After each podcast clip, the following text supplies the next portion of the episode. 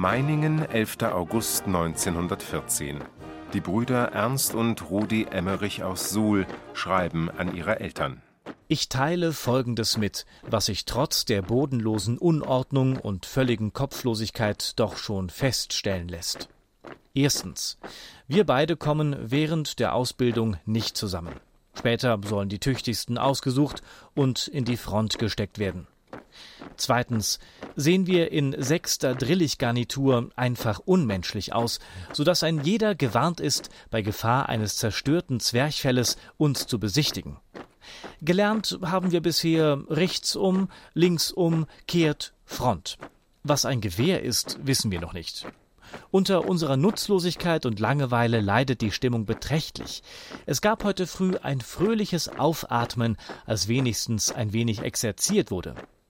Viel Berichte bekommt ihr wahrscheinlich nicht von uns, da voraussichtlich in der nächsten Zeit nur Kleinkram vorkommt. Herzlichen Gruß, Ernst. Der Ernst hat bedeutend schlechtere Laune als ich. Mir gefällt's ganz gut. Herzlichen Gruß, Rudi. Kriegsfreiwilliger in der vierten Korporalschaft im zweiten Zuge vom ersten Rekrutendepot. Noch langweilen sich die Brüder. Ernst ist 22, Rudi ist gerade 18 Jahre alt geworden, als der Krieg beginnt. Von den Brüdern sind insgesamt 271 Briefe an ihre Eltern und Verwandte im Original erhalten. Dies ist der erste. Sie haben ihn gemeinsam geschrieben. Später werden sie an unterschiedlichen Orten eingesetzt. Die Briefe der Brüder Emmerich liegen im Archiv der Museumsstiftung Post und Telekommunikation in Berlin. Dort wurden über 700 Feldpostbriefe von Soldaten aus dem Ersten Weltkrieg transkribiert und sind für jedermann im Internet abrufbar.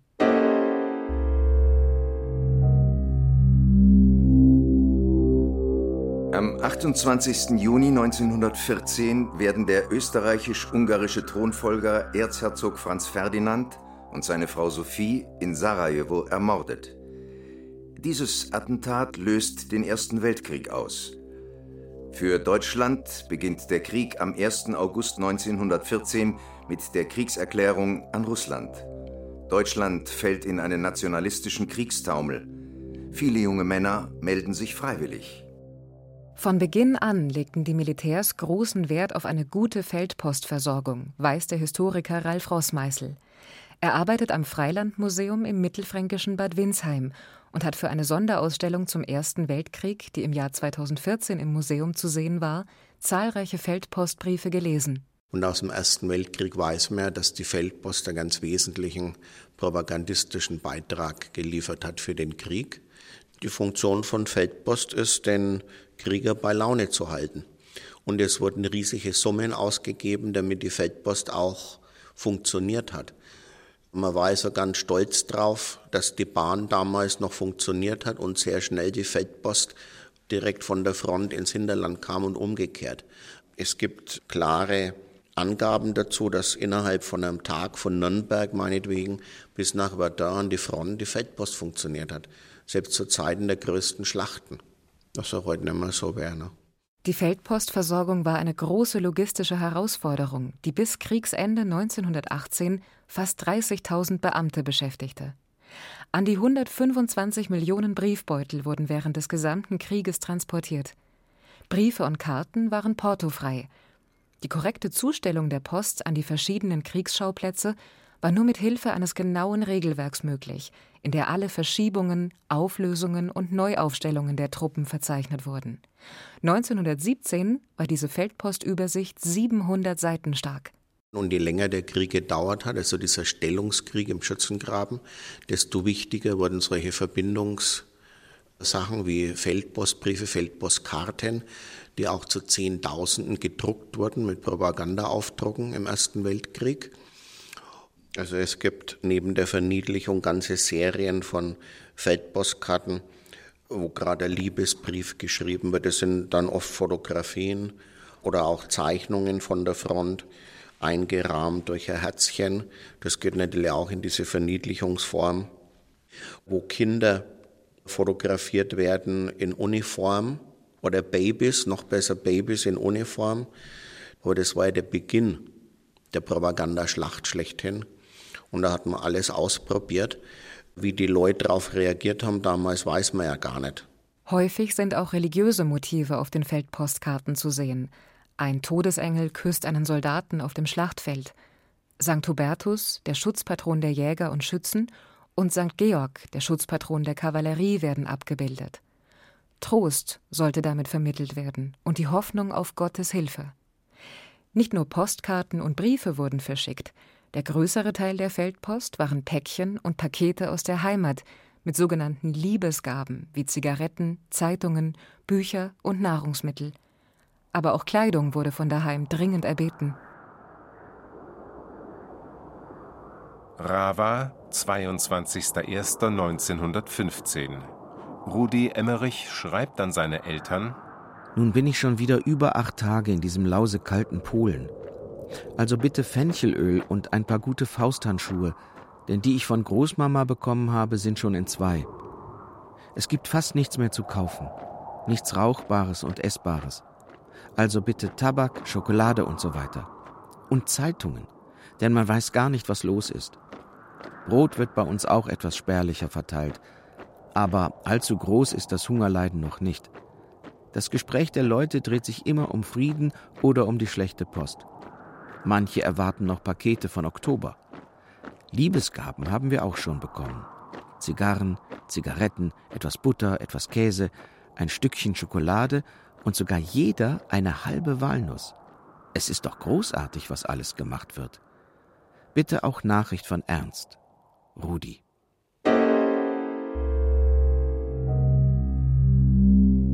Am 25. Januar 1915 werden in Deutschland Brotmarken eingeführt. Lebensmittel werden rationiert. Im Februar siegen die deutschen Truppen bei der Winterschlacht im ostpreußischen Masuren. 100.000 Russen geraten in deutsche Kriegsgefangenschaft. Der deutsche U-Boot-Krieg beginnt. Die Kriegsereignisse selber wurden in den Briefen und Postkarten, die zwischen Front und Heimat hin und her gehen, kaum thematisiert. Den Daheimgebliebenen wurde in Zeitungsaufrufen eingeschärft, keine Jammerbriefe zu schreiben, um den Soldaten nicht das Herz schwer zu machen und nicht ihren Mut zu lähmen. Klagen über Kriegsbeschwernisse und Lebensmittelknappheit an die Front zu schreiben galt als unpatriotisch. Viele dieser Grüße aus der Heimat an die Front gingen verloren.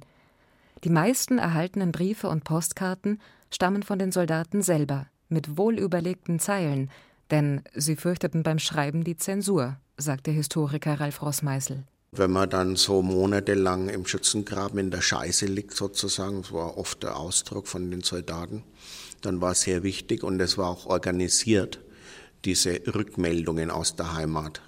Natürlich mit den Liebsten hat man sich ausgetauscht, aber nur immer in formellen Sätzen.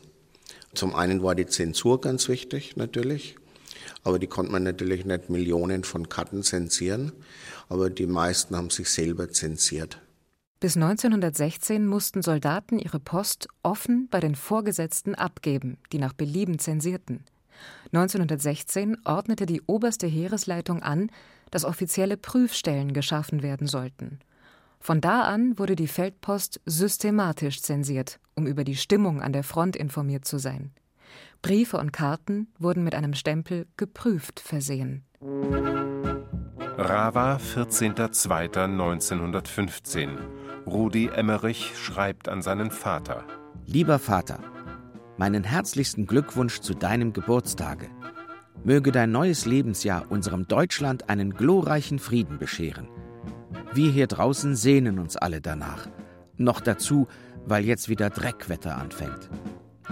Es ist nun aber auch nicht mehr so kalt.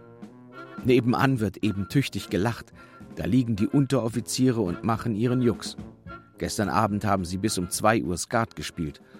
Heute Nacht wird's auch wieder laut zugehen, denn beim Marketender, der heute da war, haben sie viel Rum und Grog gekauft. Es ist alles so teuer, dass, wenn es Löhnung gibt, das Geld gleich am ersten Tage alle ist. Aber jetzt braucht man ja nicht mehr viel zu kaufen, wenn die Post regelmäßig kommt. Jetzt will ich aufhören mit Schreiben, sonst fange ich an, über diesen furchtbaren Krieg zu klagen. Herzlicher Gruß, Rudi. Wegen der offiziellen Zensur und der Zurückhaltung der Schreiber eignen sich Feldpostbriefe nur bedingt als historische Quellen, sagt der Forscher Ralf Rossmeißel. Dann hat man natürlich das Gefühl, man ist sehr nahe dran an dem Frontgeschehen, wenn man über die Scheiße im Schützengraben berichtet. Aber trotzdem ist man sehr weit weg, weil die grausamen Geschichten haben die Lanzer an der Front meistens ausgeklammert.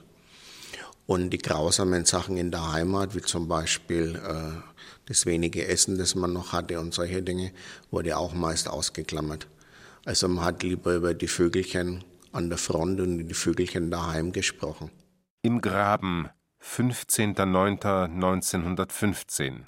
Rudi Emmerich schreibt an seine Eltern: Eine Stunde vor dem Abrücken in den Graben kam die stattliche Knackwurst an.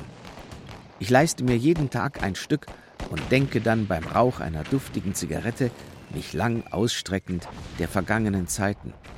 Und dann zieht meine ganze Jugend an mir vorüber. Die Schule mit ihren Lehrern, die Wintersonntage in Oberhof, die Frühlingstage in unseren Wäldern. Oh, wie sehne ich mich danach. Man hat nämlich zu viel freie Zeit und dadurch zu viel Zeit, an die Heimat zu denken. Herzlicher Gruß, Rudi. Da sinniert ein 19-Jähriger über seine Jugend, nichts ahnend, was ihn in der nächsten Zeit erwartet. Diese privaten Briefe zu lesen, ist, als schaue man unmittelbar durch ein Schlüsselloch zurück in die Geschichte.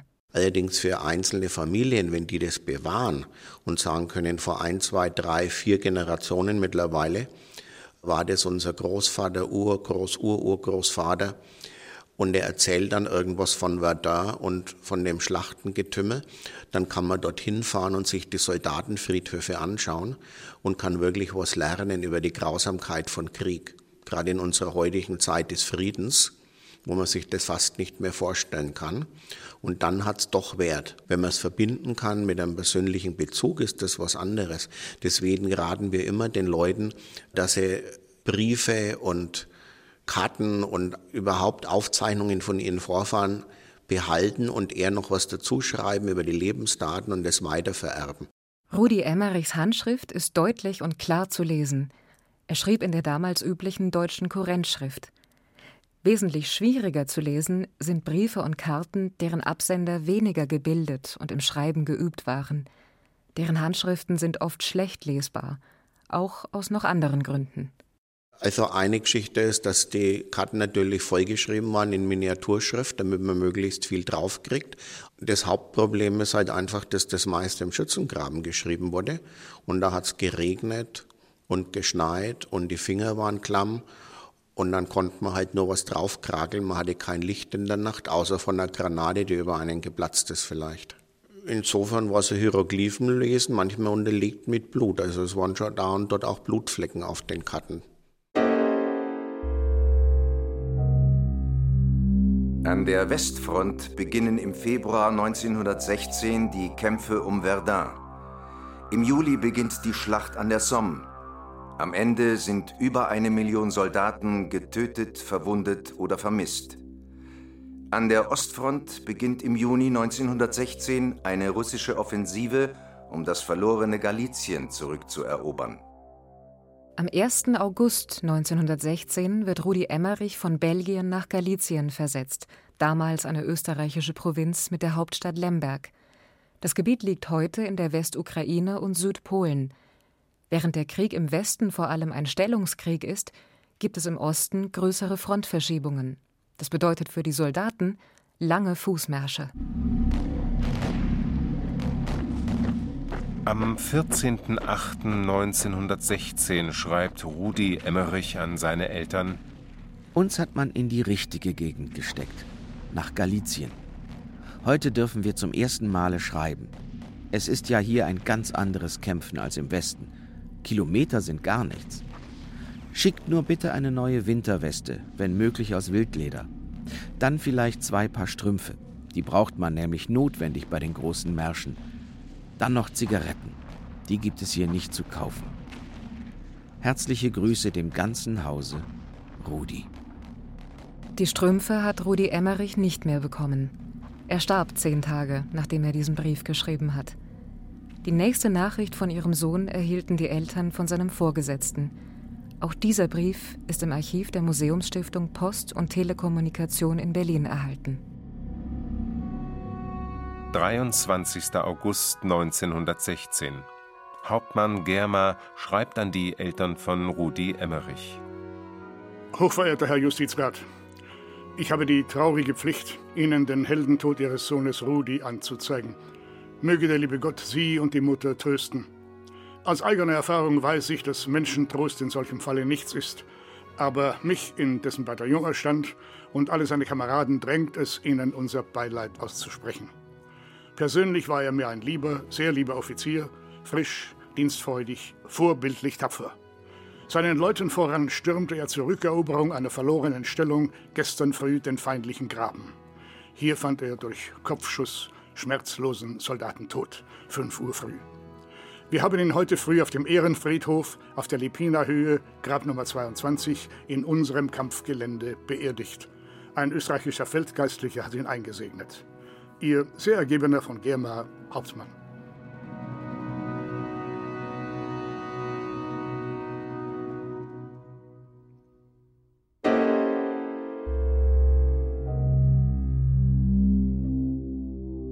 Erste Weltkrieg endet am 11. November 1918. Während der Kämpfe sterben mehr als 9 Millionen Soldaten, darunter über 2 Millionen Deutsche. Einer von ihnen war Rudi Emmerich. Er starb am 22. August 1916 im Alter von 20 Jahren in Ostgalizien. Sein Bruder Ernst überlebte den Krieg und kehrte nach Hause zurück.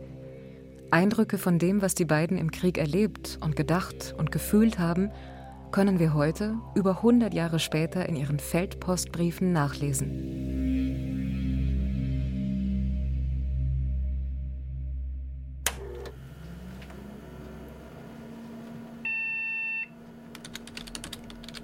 Heute kommunizieren Soldaten der Bundeswehr im Auslandseinsatz mit Verwandten und Freunden hauptsächlich über WhatsApp und E-Mail.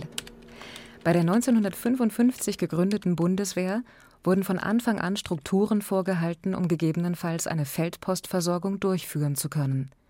Doch bis 1992 beschränkte sich die Arbeit der Feldpostler auf Übungen. 1992 schließlich wurde zum ersten Mal ein größeres deutsches Truppenkontingent in einen Auslandseinsatz entsandt. Rund 150 Sanitätssoldaten beteiligten sich an einem humanitären Einsatz in Kambodscha, für sie wurde Feldpost eingerichtet. Für viele Soldatinnen und Soldaten ist der von Hand geschriebene Gruß immer noch wertvoller als eine elektronische Mitteilung, sagt Oberstleutnant Steffen Pietsch, Feldpostbeauftragter der Bundeswehr.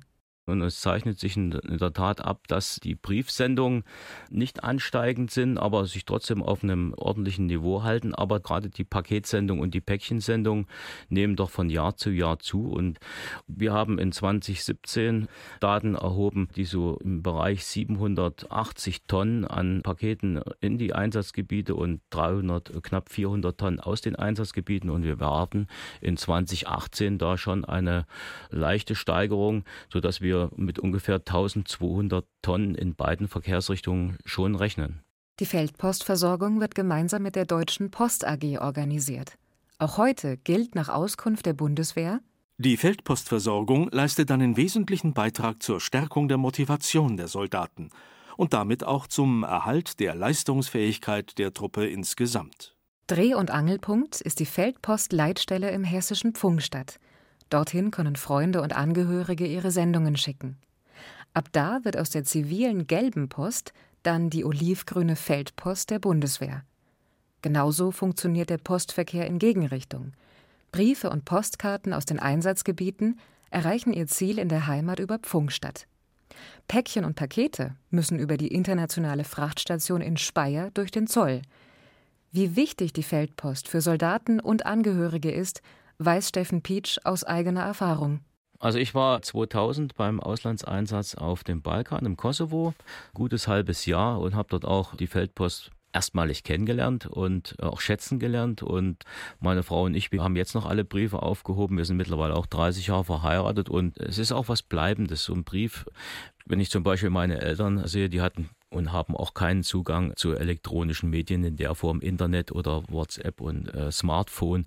Also da ist schon noch die Karte aus dem Einsatz und ich mache das heute noch für meine Mutter, wenn ich in den Fachaufsichtsreisen bin, Feldpost, dass sie eine Feldpostkarte aus dem Feldpostamt kriegt.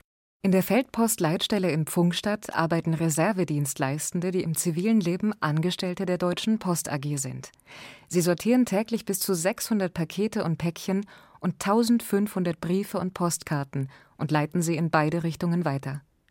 3600 Soldatinnen und Soldaten in zehn Ländern werden derzeit mit Feldpost versorgt, unter anderem in Afghanistan, Jordanien, Mali und Litauen. Eine Zensur gibt es nicht, sagt Oberstleutnant Steffen Pietsch, denn das Briefgeheimnis ist ein Grundrecht. Dennoch wurden 2011 Feldpostbriefe aus Afghanistan geöffnet und die Umschläge kamen zum Teil leer bei den Adressaten an. Die Staatsanwaltschaft Darmstadt ermittelte wegen des Verdachts des Diebstahls und der Verletzung des Briefgeheimnisses. Dieses Verfahren wurde eingestellt. Angeblich hatte eine Sortiermaschine im Briefzentrum Darmstadt die Sendungen aus Afghanistan beschädigt. In Afghanistan war von Oktober 2009 bis März 2010 auch Johannes Hofmann im Einsatz. Dem damals 22-Jährigen war der Austausch mit seiner Familie über die Feldpost sehr wichtig. Es war eine Art der Kommunikation nach Hause. Es war nicht die einzige, aber die einzig physische, würde ich sagen. Also dadurch, dass man eben einen Brief bekommen hat oder eben Geschenke von zu Hause, man hat irgendwas zum Anfassen gehabt. Wir waren auch über Weihnachten eben im Einsatz, äh, sowas wie Plätzchen oder so. Und sei es auch nur was Gekauftes, aber es war was Gekauftes in der Heimat. Also das war auf jeden Fall was anderes als eine E-Mail zu lesen, ja. Zweimal pro Woche wird die Feldpost in die Einsatzgebiete transportiert. Wann sie tatsächlich bei den Soldatinnen und Soldaten ankommt, ist von der jeweiligen Sicherheitslage abhängig. In der Regel dauert es 14 Tage. Die Feldpost kam immer zu einem ganz bestimmten Tag bei uns im Lager an und im Grunde ist dann nur vom Transport die Türen aufgegangen, wir standen dann im Pulk um diesen Transport herum und dann wurde die Post verteilt. Und dann ist eben jeder auf Stube gegangen und hat eben seinen Brief gelesen, wenn er denn einen bekommen hat. Wichtige Nachrichten, die jetzt sofort übermittelt werden mussten, das wurde dann per E-Mail gemacht, während jetzt Feldpost eher das Ausführliche ist. Und von dem her war Feldpost meines Wissens nach eigentlich immer positiv. Also man hat da nicht auf irgendwelche schlimmen Nachrichten gewartet, weil sowas wäre über E-Mail passiert oder über Telefon, sondern Feldpost war wirklich mehr das Positive, dass man merkt, dass jemand zu Hause in der Heimat ist und an jemanden denkt. Es war nochmal psychisch für einen wichtig, was physisch in der Hand zu haben. Also es hat einen mehr aufgebaut als eine E-Mail. Während seines Einsatzes hatte Johannes Hofmann Zeit zum Nachdenken. Dabei hat er sich auch an die Soldaten aus den beiden Weltkriegen erinnert. Man fühlt sich den Kameraden von damals irgendwo verbunden. Man hat ähnliche Situationen. Man hat Situationen, in denen das eigene Leben bedroht wird. Nicht auf täglicher Basis, nicht, nicht mal annähernd vergleichbar mit dem Ersten oder Zweiten Weltkrieg. Ich will hier auf keinen Fall irgendwie äh, das gleichstellen. Aber man hat trotzdem diesen Soldatenalltag, der sich abseits von den Kämpfen nicht so stark verändert hat, was man mitbekommt. Ein Soldat verbringt die meiste Zeit eigentlich mit Warten. Mit Zeit, wo nichts passiert. Und dieses Warten, aber gleichzeitig angespannt sein, man hat ja nie nichts zu tun, sondern man muss dann halt seine Waffen reinigen, seine Ausrüstung reinigen. Also es, die Zeit wird gefüllt, aber es ist nichts effektiv, was man macht. Und diese Art hat sich eben nicht verändert, zumindest nicht, was ich mitbekommen habe. Und aufgrund dessen kann man sehr wohl dann die Verbindung zur Vergangenheit herstellen, ja. Zwei Monate nach seinem Auslandseinsatz ging für Johannes Hofmann die Dienstzeit bei der Bundeswehr zu Ende. Er nahm in Bamberg ein Studium auf. Die Feldpostbriefe aus seiner Zeit in Afghanistan hat er alle gesammelt. Ja, die Briefe habe ich aufgehoben. Die sind auch äh, jetzt wieder bei meinen Eltern im Panzerschrank äh, feuersicher. Das ist auf jeden Fall eine Erinnerung, die man Leben lang dabei hat.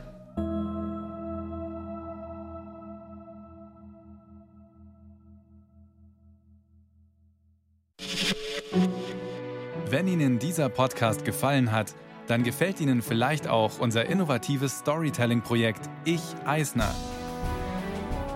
Kurt Eisner, der erste bayerische Ministerpräsident, lässt Sie an seiner friedlichen Revolution im Jahr 1918 in Echtzeit teilhaben. Über WhatsApp und Insta Messenger, direkt auf Ihrem Smartphone. Ich kämpfe gegen Kriegstreiberei, gegen die Monarchie, für den Frieden. Was geschah genau vor 100 Jahren? Abonnieren Sie Eisners Nachrichten jetzt unter bayern2.de slash ich Eisner.